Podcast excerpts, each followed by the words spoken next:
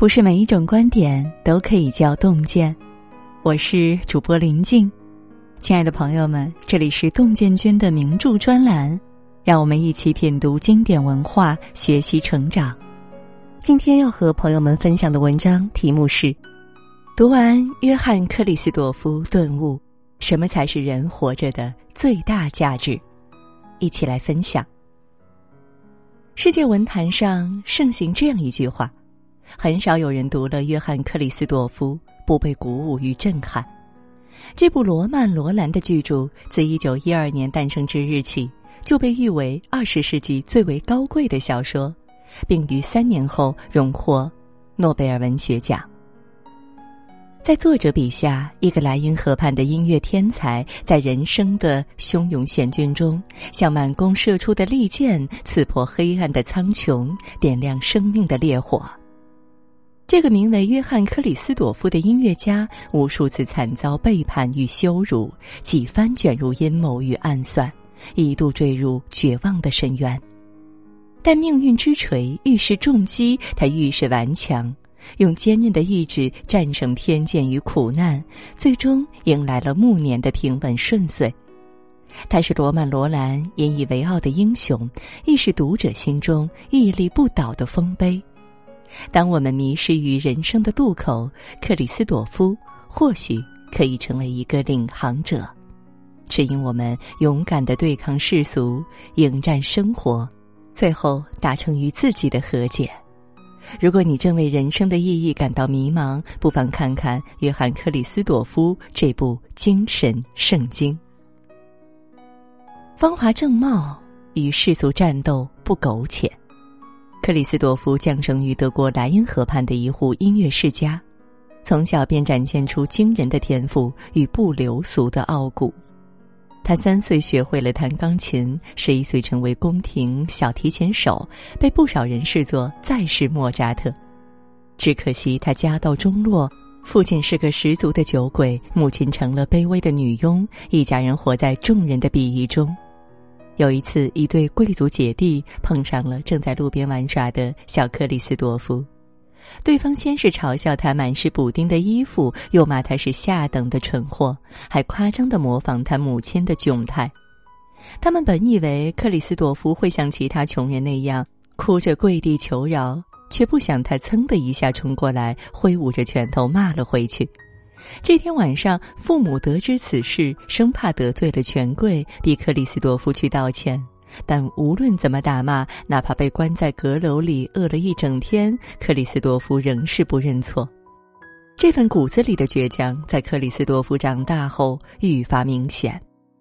外界越要他做个循规蹈矩的小市民，他越是叛逆抵抗；众人越是希望他收敛锋芒，他越要自信张扬。见众人附庸风雅，他勇敢地扯下人们虚伪的面纱；见艺术家沽名钓誉，更是极尽批判之能事。在公爵府做乐师时，他不止一次揭露上流社会的娇柔造作，拒绝权贵们的无理要求。一次宴席上，公爵命他演奏一曲，克里斯朵夫见曲目粗俗不堪，断然罢演。只听他悠悠地说。我不是任何人的奴仆。此话一出，公爵怒不可遏，拿起花瓶砸了过去。而克里斯多夫则在众人的错愕中优雅地转身离开。结果可想而知，克里斯多夫被公爵辞退，成了无业游民。但他毫不灰心，反而干劲十足地四处谋职：去杂志社写乐评，去学校当老师，去剧院弹钢琴。朋友劝他服个软。家人劝他别较真，但克里斯多夫却说：“屈就于世俗，真正可笑又可怜。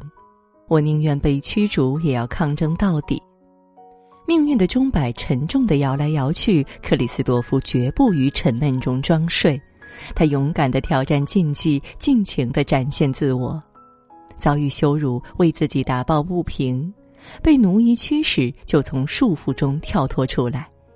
这种从不苟且的生活态度是少年独有的气魄，亦是年轻躯体里奔腾呼啸的生命力。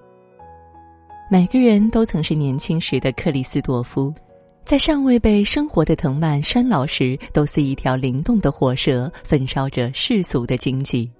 那时的我们嫉恶如仇，眼不着沙，命运之下无所惧怕，生活面前绝不敷衍。风华正茂的岁月，生命应像鲜花一样绽放，断不可过早枯萎。生活可以潦草，但年轻的心绝不苟且。人到中年，与生活战斗，不认输。克里斯多夫与公爵的交恶为他带来了灾难的连锁效应，杂志社和学校先后辞退了他，亲友们不敢前来接济，更多的人则在落井下石。很快，他的曲子无人欣赏，演出全部被取消，收入少得可怜。克里斯多夫本想卖乐谱赚点钱，不料被出版社坑骗，乐谱一本没卖出去，还欠下了不少债。好不容易有个乐团伸出橄榄枝，却是像施舍乞丐一样把他叫来，对他好一番戏弄侮辱。他硬着头皮向同行求助，被当众扫地出门后，他那可怜的自尊如渣子般碎了一地。屈辱与愤懑伴随着无助，像冷雨一般从克里斯多夫的头上浇下，让他措手不及。某个寒冷的清晨，他看见一匹老马跌倒在泥泞中，马被主人抽打，伤口鼓鼓的冒着鲜血，但他却极力挣扎着起来，托起沉重的麻袋，继续前行。这一刻，克里斯朵夫仿佛看见了自己，他也是一匹被生活蹂躏的马，也必须爬起来继续战斗。他已不再年轻。家中的债务与年迈的母亲都是他要托起的麻袋，他必须在自己与生活之间搭起一座独木桥，临万丈深渊而面不改色的走过去。莱茵河畔已无立足之地，克里斯多夫决定去法国谋生。为了节省开支，他搬去贫民窟，每天只吃一个黑面包。为了赚钱，他混迹于社会底层，去破烂的小剧场当指挥，在酒馆给粗俗的客人演出，在杂志社当音乐编辑时，被主编指着鼻子骂，也得满脸堆笑；给屠户做家庭教师时，被粗鲁的呵斥，也得乖乖听话。他咽下委屈，埋头工作，丢掉尊严，拼命赚钱，终于还清债务，养活了一大家子人。克里斯多夫晃晃悠悠行至人生的半坡，如蚕蛹般褪去了坚硬的壳，却也有了对生活四两拨千斤的力道。他扎根于生活的土壤，令生命的根系稳固的扎牢了土地。这一场中年之战，惨烈又激荡人心。克里斯多夫与苦厄中冲锋的背影，让我们看到了现实中自己的狼狈与坚韧。到了茫然无助的中年，只有身临其境，才懂得其中的残酷。前路是战火连天的一片苦海，身后却没有任何援兵与退路。自己的生存、家人的安危、外界的审视，都是生活发给我们的一张张战书。面对张牙舞爪的宣战，我们只能长出铠甲，手持利刃，迎难而上。每一场战斗，我们都必须全力以赴，因为一旦泄了气，便很难再反败为胜。唯有至死抵抗，才有生还的可能。人到中年，我们都应活成斗士，不屈服，不认输。老了以后，与自己战斗，不顽固。作家简征曾说：“人缠不过自己，常常在万籁俱寂的时刻，以刀挺与自己短兵相接。世俗的倾轧，生活的威逼，不过都是外界的刁难。人生最大的劲敌，其实是顽固的自己。”当克里斯多夫的生命年轮行至晚年，他也必须开始一场与自我的决战。他的生活不再颠沛流离，有爱慕他的情人与忠诚的朋友，还能不慌不忙地搞创作。可每当忆起往事，克里斯多夫却时常陷入自我纠缠的漩涡。他诅咒命运不公，抱怨生活艰难，痛恨社会腐朽，也失望于自己的懦弱。直到一桩意外降临，克里斯多夫才正式开启他与命运的和解之门。偶然的机会下，一家知名媒体刊发了克里斯多夫的一篇乐评。谁曾想，文章中的观点被当权者肆意曲解，用以攻击政坛上的对手。被利用的克里斯朵夫怒不可遏，立马发文澄清。几番论战下来，却于事无补，还令自己的生活陷入混乱。无奈之下，克里斯朵夫索性不管了。而他放弃争辩后，事态竟很快平息。他这才发现，原来世间的事不必硬碰硬，改变不了别人，就改变自己。不久后，他认识了一名神父，更令他顿悟：凡事不必太过较真。这名神父贫困至极，为了填饱肚子，时常迎合信徒说违心的话。起初，克里斯多夫对此十分厌恶，总试图揭穿神父的虚假。可慢慢的，他明白，这不过是一个人的求生之道，又何必执拗的纠正别人？而这份理解与包容，竟促成了他与神父的一段忘年交。岁月不慌不忙的向前走，克里斯多夫在日渐衰老中亲历了友人的病逝、爱人的离去，他也终于在生离死别的无常中彻底学会了接纳。当不再固执的与命运对抗，克里斯多夫反而可以赞美任何一种生活。他不再苛责人们的落魄与卑微，不再嘲讽弱者的无能与钻营，不再抨击时弊高谈阔论，也不再浑身是刺轻易动怒。一个人一旦摒弃傲慢与偏执，不再固执己见，便可以轻松的与生活和解。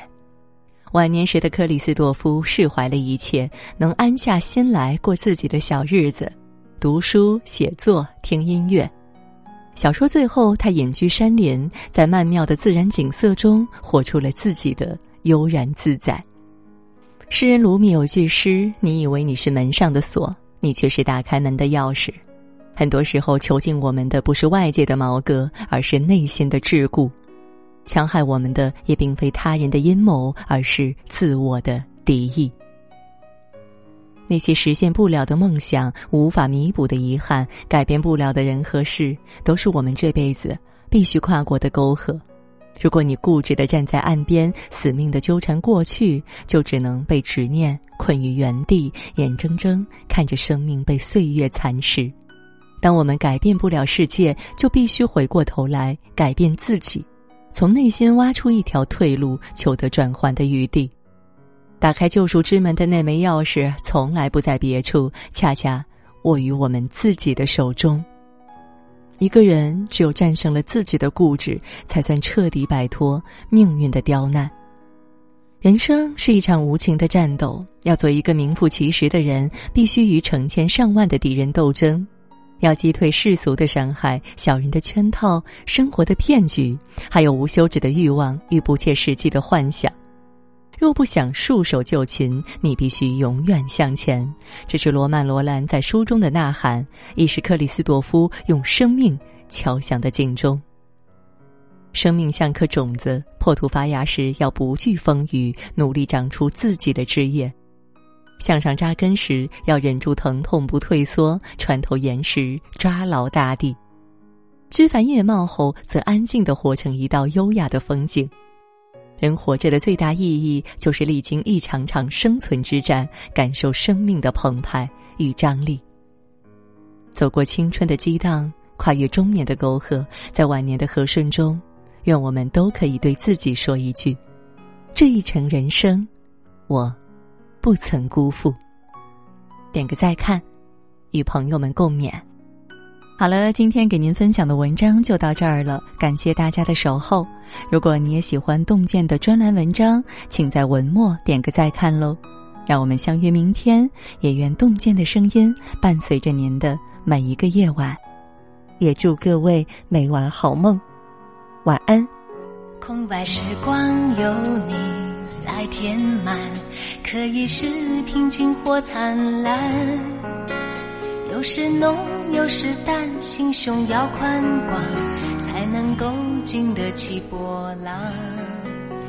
在旅途中，风起和云涌，每个人都会有起落，有时浮，有时沉，有时没方向，有时在努力向前闯。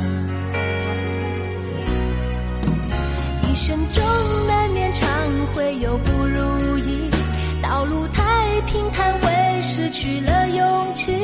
就算天塌下来。把它当被盖，我只想好好过现在。一生中难免常会有不如意，日子太平凡会失去了意义。就算天塌下来，只想好好过现在。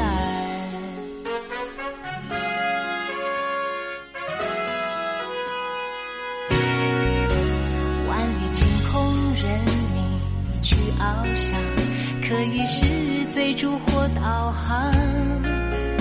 有时飞，有时停，有时没心火，只有你为自己掌舵。大海之中风，每艘船都会有起落。有时明，有时暗，有时没方向，也要在雾里向前闯。一生中难免常会有不如意，道路太平坦会失去了勇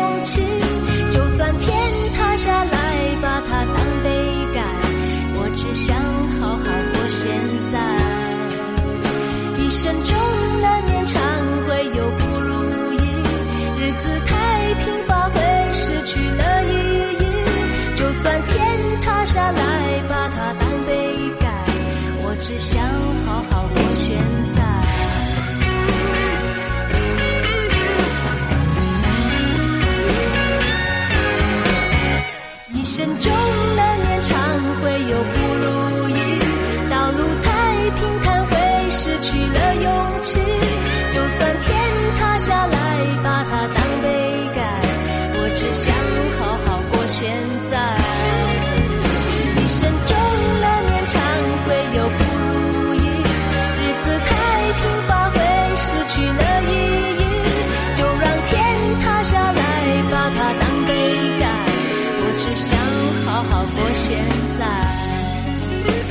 只想好好过现在。我只想好好